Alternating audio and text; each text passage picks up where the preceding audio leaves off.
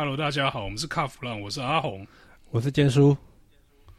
哎，坚叔啊，结果你的车的事情到底搞定了没有啊？搞定了，结果花了一个礼拜，这礼拜都没车呀，好可怜哦。屁嘞！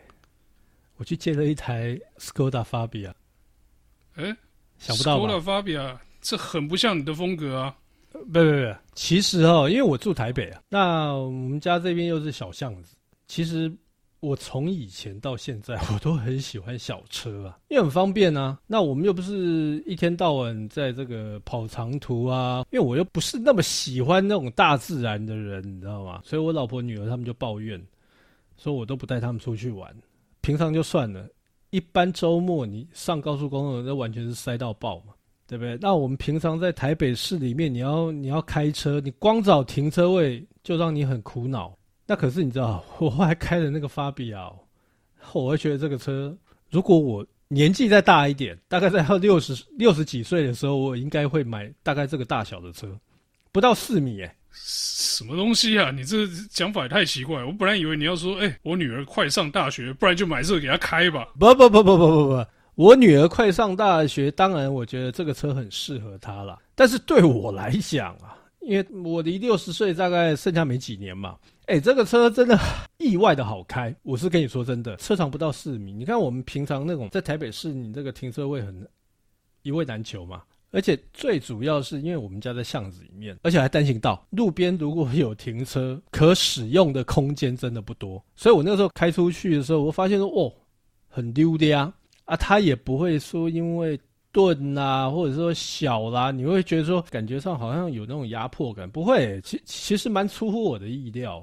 我会发现说，现在的车子哦，越做越好。我还记得我那时候大概三十几年前吧，朋友的那个嘉年华，它算高顶，可是呢，它车也不大，那个车真的不大，但是你会觉得感觉上会有压迫感，因为它左右两边的这个空间不太够，所以会会比觉得比较挤压一点。反观现在大概三十几年来，小型都会车的设计跟改变哦。进步非常多，而且其实你说这个四米不到的这个车身哦，可是其实它车里的空间应该也不小吧？不然你那么大一只怎么做啊？我觉得它的纵向跟横向还有高度啦，其实我不会觉得有压迫感。你说它的乘坐空间，像像那一天我就开回来嘛，那就载我太太跟我女儿，我们就出去晃，就晃一晃。后来他们跟我讲说，嗯，后座有点硬。结果你知道，我后来去量了胎压，嘿，是有真的是胎压打太薄，所以导致于那个车子比较跳，所以我觉得那是胎压的问题啊。如果把那个胎压的问题解决掉之后，我觉得那个车还蛮舒服的。让我惊讶的是上高速公路，因为一般小车哦，我的印象里面小车就是其实也不是小车啦，不止不止小车啦，就是搞搞不好中型的像卡罗拉。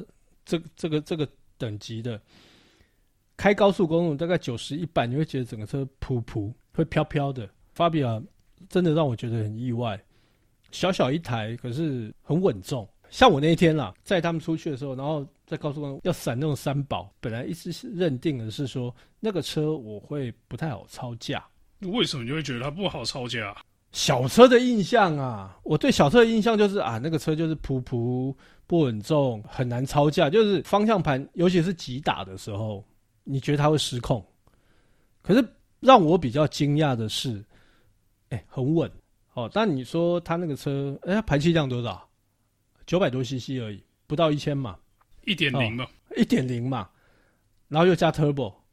哦，那那天我太太在问我说：“哎，马力几匹？”我说：“九十五匹。”她说：“哈，这么小。”我说：“够用啊，为什么会不够用？”我们要撇除这个传统这机械结构的问题，大家印象中什么 CVT 手排什么那些，先把它放到一边去。嗯，你要想的是这两个变速箱跟动力能不能搭配的好？嗯、搭配的好就是行云流水，转速可以一直维持在这个动力带里面，那个动力输出就会很顺。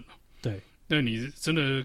齿比够宽的时候，你开快的时候，这个转速也不会太高哦。嗯嗯嗯。那反之呢？如果配了一个烂变速箱，嗯，你马力真的再大都不好发挥啊，因为你可能齿比齿比配的不好，你换挡的时候落差很大。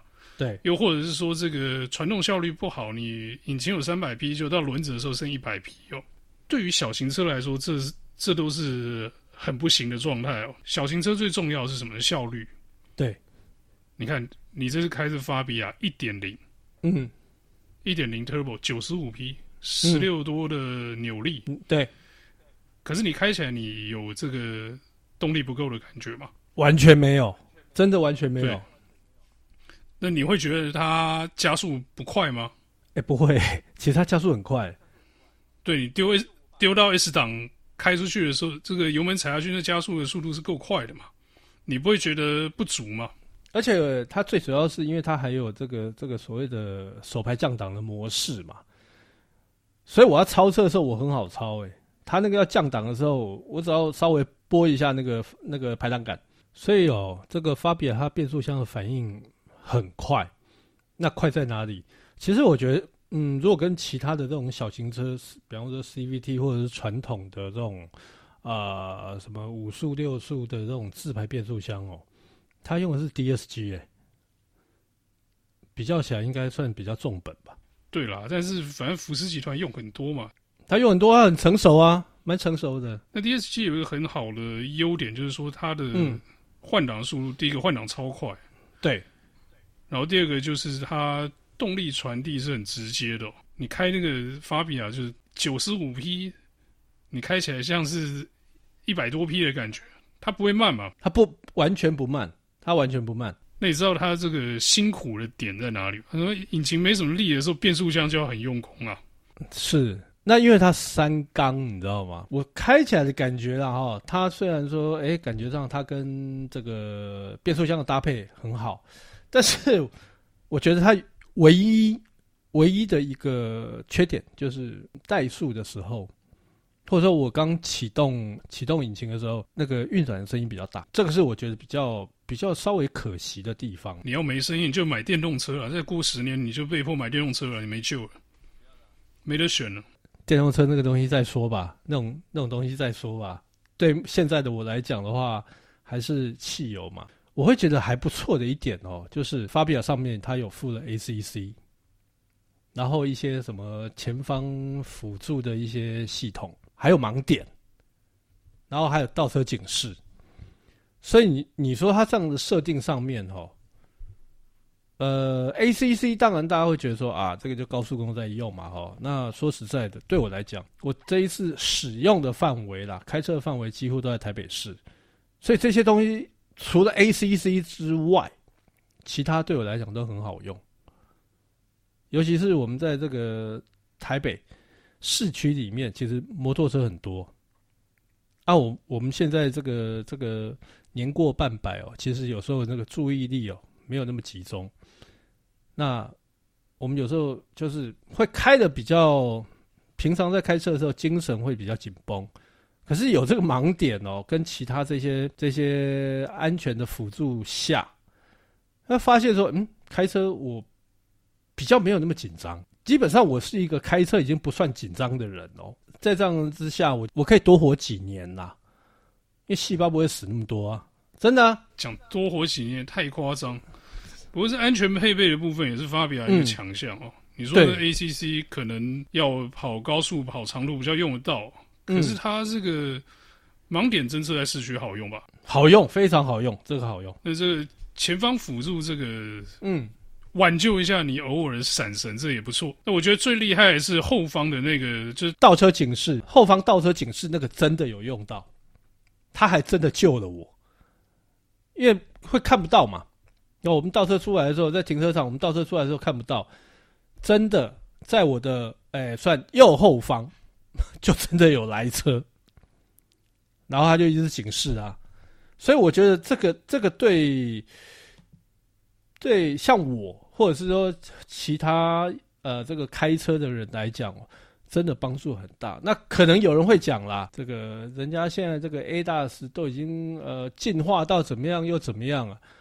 大家不要真的奉劝所有听众，不要把 ADAS 这个东西看得太重。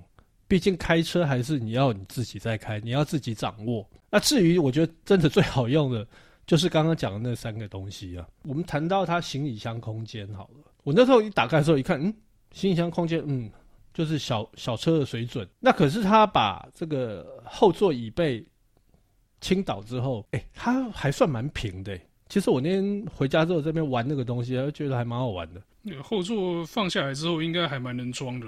很能装，很能装。法比亚那个空间方方正正的哦，那、嗯、你不要说它这个样子看起来好像比较没那么流线还是什么，可是这个椅子翻下来哦，那个方正的车身带来的那个空间哦，是嗯，没有别的东西可以取代，很能载。哎，对吼，阿红啊，你后来不是也把那个法比亚也开，后来就拿去开，开两开了两天嘛，对不对？害我那阵子都没有脚。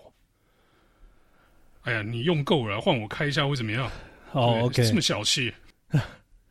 啊，你觉得这个车怎么样？你开起来的感觉？哎，我本来是喜欢这种小型车啊，这个所以这法比亚开起来是特别亲切哦。OK，我觉得小车最棒的一点就是好好停嘛。嗯，对。然后你在这个比较窄的这个巷子，你不要说你家了，有时候像我常出没的地方，跟我家这边也都是小路比较多。嗯，那开法比亚这种尺寸，你会觉得说啊，好舒服。嗯嗯嗯，那不像是说你开一个什么，开一个什么 CRV 啊、RAV4 那种 SUV 开进这个我家附近的巷子的时候，受罪，对不对？对，没错，利落这一点没话说嘛。那我觉得车里空间也很好。OK，基本上车里你说前座对大人来说绝对没问题。嗯，对，你看我们两个都是大个子，嗯，那坐了前，上次你坐了前座，我去坐后座，膝盖也还有剩啊，头顶也不会挤。是啊，是啊，是啊。我觉得载四个大人不是问题嘛。嗯，对，那你说长途可能那个后座椅背稍微直一点比较不舒服，可是我觉得你不会专程开这种小车去跑长途嘛？大部分都是市区里面这个短程或是中程的路段，所以我觉得空间刚好够，对不对？嗯嗯，嗯。那我也很喜欢它的动力组合哦。OK，因为这个一点零的 Turbo 加。这个 DSG 的变速箱哦，嗯，有够省油，有够省，对不对？对，你记不记得你给我的时候，那个油箱全满？哎，我记得那时候可以跑的 range 是五百公里。然后呢，我们开了，我我那天有稍微看一下那个油耗，嗯、我们大概开了两百公里，嗯、我们两个加起来大概开了两百公里，嗯，然后才开去还嘛，嗯。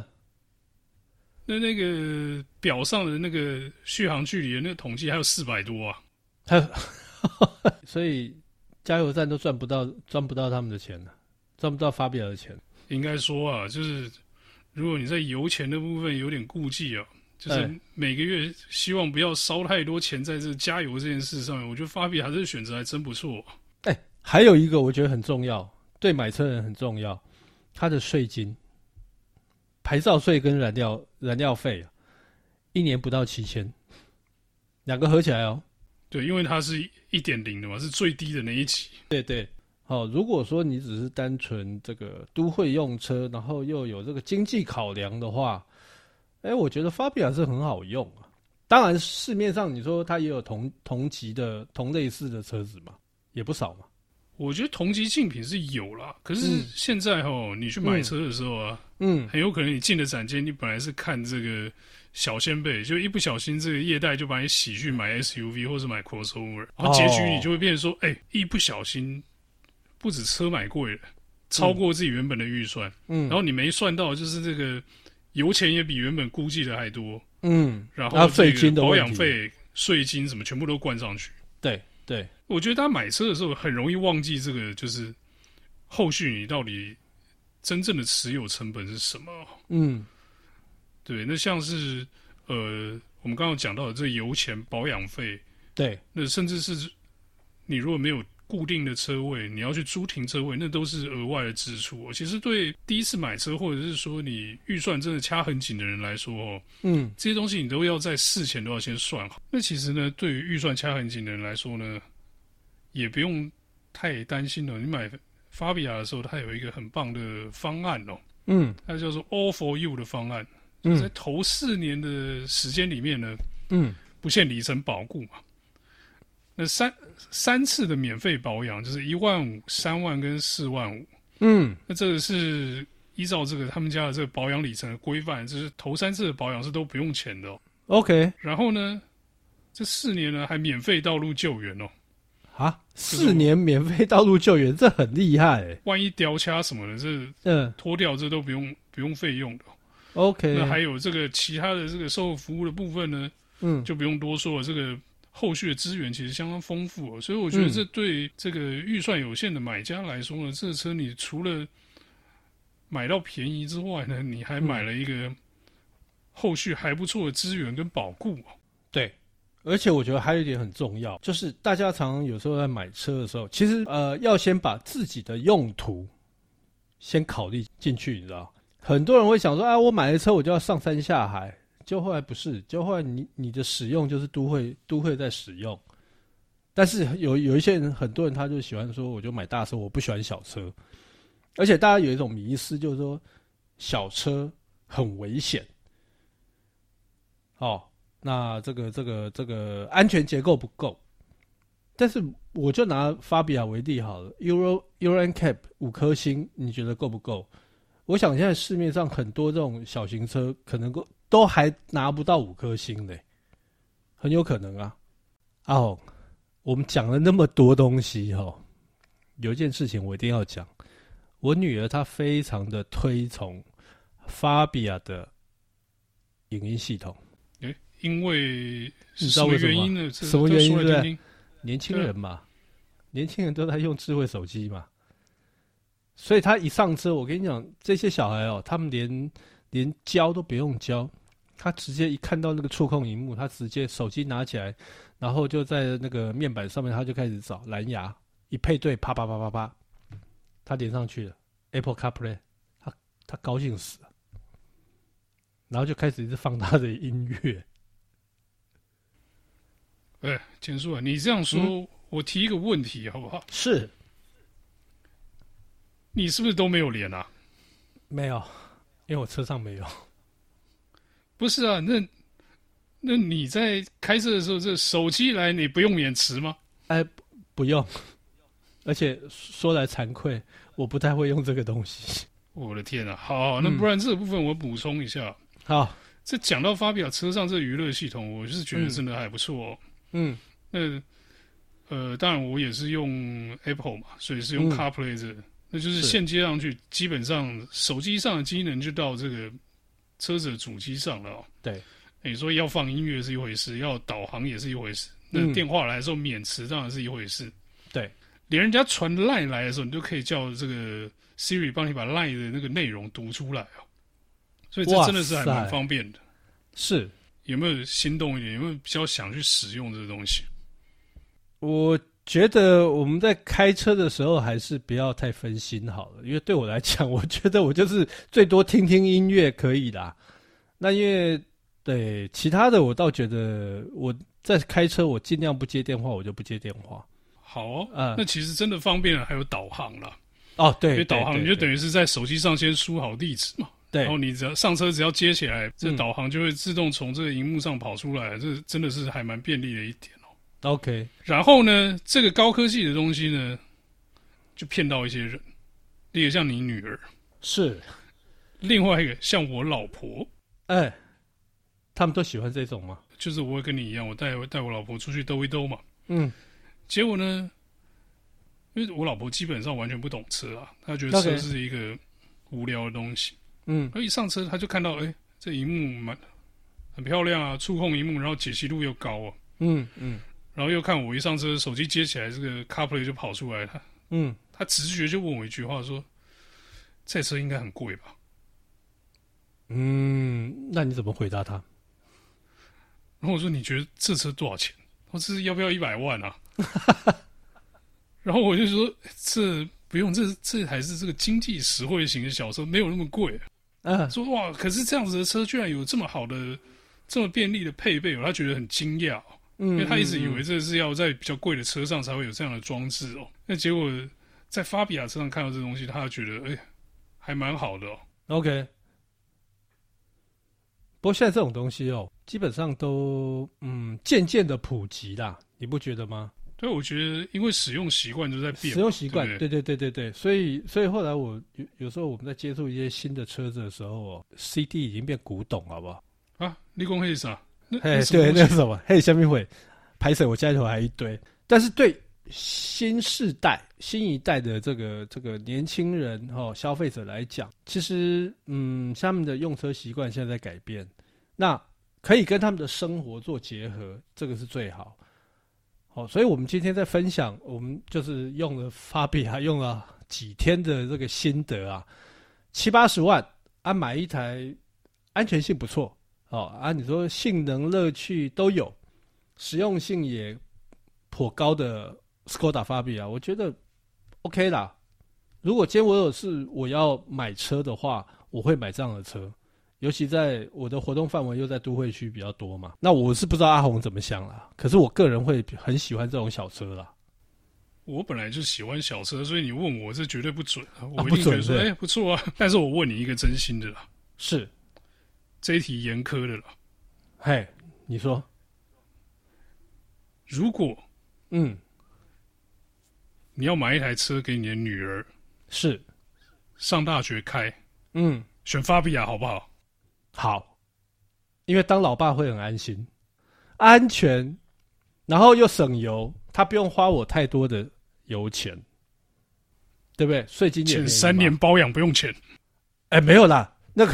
那个、那个、那个、那个什么油钱，我不是说保养费，对，保养费你刚才讲的是四年的嘛，四年三次嘛，哦，那最主要它税金便宜，一年不到七千块，按说当老爸的会不会放心？当然 OK 啊，有什么不好？而且最主要是新手刚开车，技技术没有那么好，小车就可以，我不奢望会去买大车，大车他还不太会开嘞、对，所以嗯，说真的啊，这个车除了你这刚才说你这快退休想买之外，我觉得买给你女儿真的是还蛮蛮务实的一种选择哦。很务实啊，很务实啊，对对对。所以我倒觉得，嗯，不管是如果说你要买小型车啊，虽然说现在现在市场上选择性蛮多的，可是我跟阿红其实还蛮推荐 法比啊，好开嘛。保养嘛，对不对？税金啊，各方面其实它有种种的优势，推荐啦，推荐各位听众，你如果想要买小车的话，不妨就是去先去看看法比啊，但先决条件先去试试看，哦，不要不要说这个听大家讲一讲，然后就贸然的跑，就说我要去买，或是我不买，试了之后你才会知道到底好不好，到底适不适合。没错，其实。不只是小车这样，我觉得大部分买车的时候啊，你就是嗯，去摸一摸看一看，最好是能开一开嘛，对不对？对对，你才知道这个车的这个整个特性到底合不合你的使用方式，或者是又是说这个呃，你在使用上会不会遇到一些什么你不喜欢的地方哦？嗯，那当然啊，你如果去了这个展示间耳根子软，不小心就被洗到这个大一点的车，大一点的往上升级上去了，这个。说真的，这就是你自己定力的问题哦。没有这个不能怪那个卡弗朗哦，跟我们无关，这是个人问题。那我们今天这个有关发比亚的主题呢，就到这边告一段落，谢谢大家，谢谢。